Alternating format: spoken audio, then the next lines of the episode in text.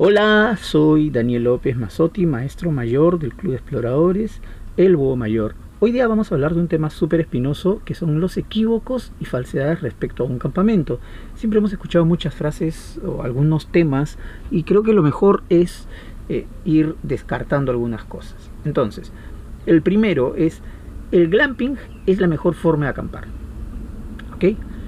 El glamping es en verdad una actividad hotelera hecha en una carpa para acercar a un turista a una experiencia de contacto con la naturaleza. En un campamento las actividades como cargar la carpa, cocinar, recoger agua, son actividades que te acercan a la naturaleza y te compenetran. El glamping no es un campamento y es tan campamento como cuando armas la carpa de un niño en un jardín para que juegue a la casita. Y no tú, sino para el niño, ¿no? Entonces, eso es el glamping, es solamente una actividad hotelera hecha en una carpa eso no es un campamento. El segundo tema es, ir de campamento es una superjuerga. Eso no es para nada cierto, y un verdadero campamento ni siquiera incluye alcohol por el simple hecho de que en un campamento tú dependes de ti mismo y la entereza y sobriedad de los compañeros. El hecho de beber desenfrenadamente atenta contra un campamento seguro. Si deseas embriagarte, lo mejor es hacerlo en casa o en un hotel. Así que definitivamente un campamento no es una superjuerga o no debería ser. Tercero, el campamento base en el hiking. Ok, el hiking es una modalidad en la que tú caminas de un sitio a otro en una ruta larga, pernoctando en refugios consolidados o en carpas que otros arman por ti, incluso cocinan por ti. Digamos que es una versión más aventurera del glamping, es decir, tú solo caminas, pero no haces tus cosas. En un campamento, como ya lo explicamos, tú haces todo por ti. Esto de llegar a una carpa armada o refugio y comer la comida ya cocinada por otros se llama realmente acantonar y tiene muy poco que ver con un campamento. Eso no quita que sea una actividad de contacto con la naturaleza, pero en menor grado. Entonces, el hiking y los campamentos base no tienen nada que ver con un campamento. Otra frase que es súper difundida, pero que de verdad es muy complicada. El mejor campista es el mejor equipado.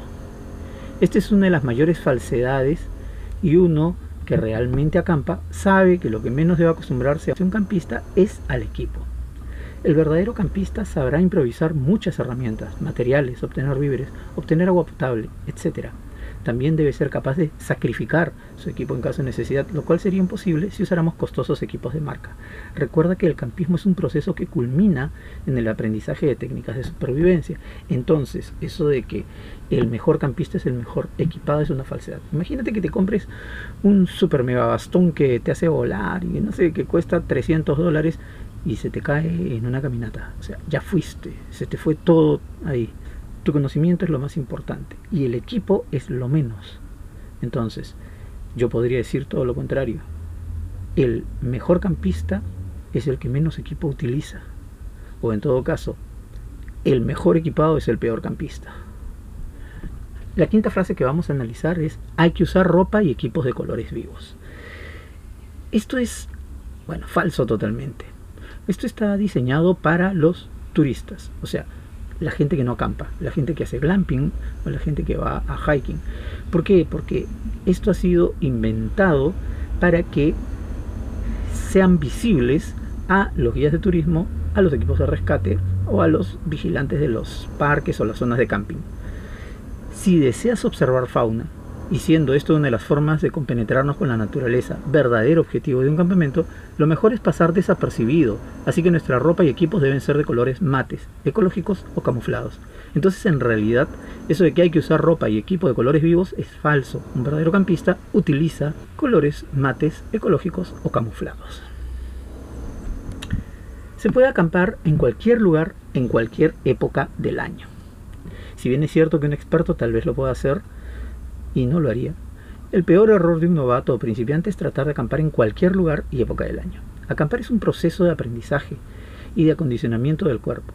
Caminar con una mochila llena de víveres y con una carpa durante cuatro horas, tal vez dormir en un suelo rocoso y tal vez con frío, cercano a cero grados, puede ser una experiencia terrible, sino incluso perjudicial para la salud. Como en todo, se va de menos a más y es bueno acampar primero en zonas sencillas, cercanas y cada vez ir complicando la dificultad.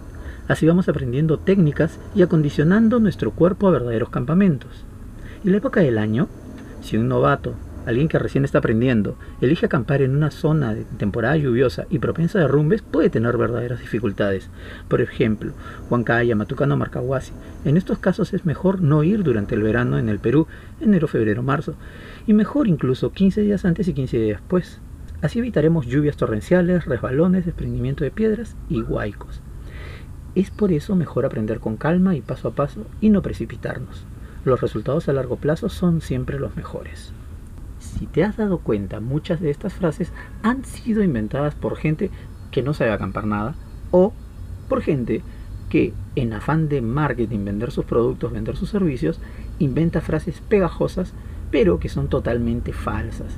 Eso no quita que te puedas ir de glamping o que puedas hacer un hiking, está bacán, pero no le llames campamento.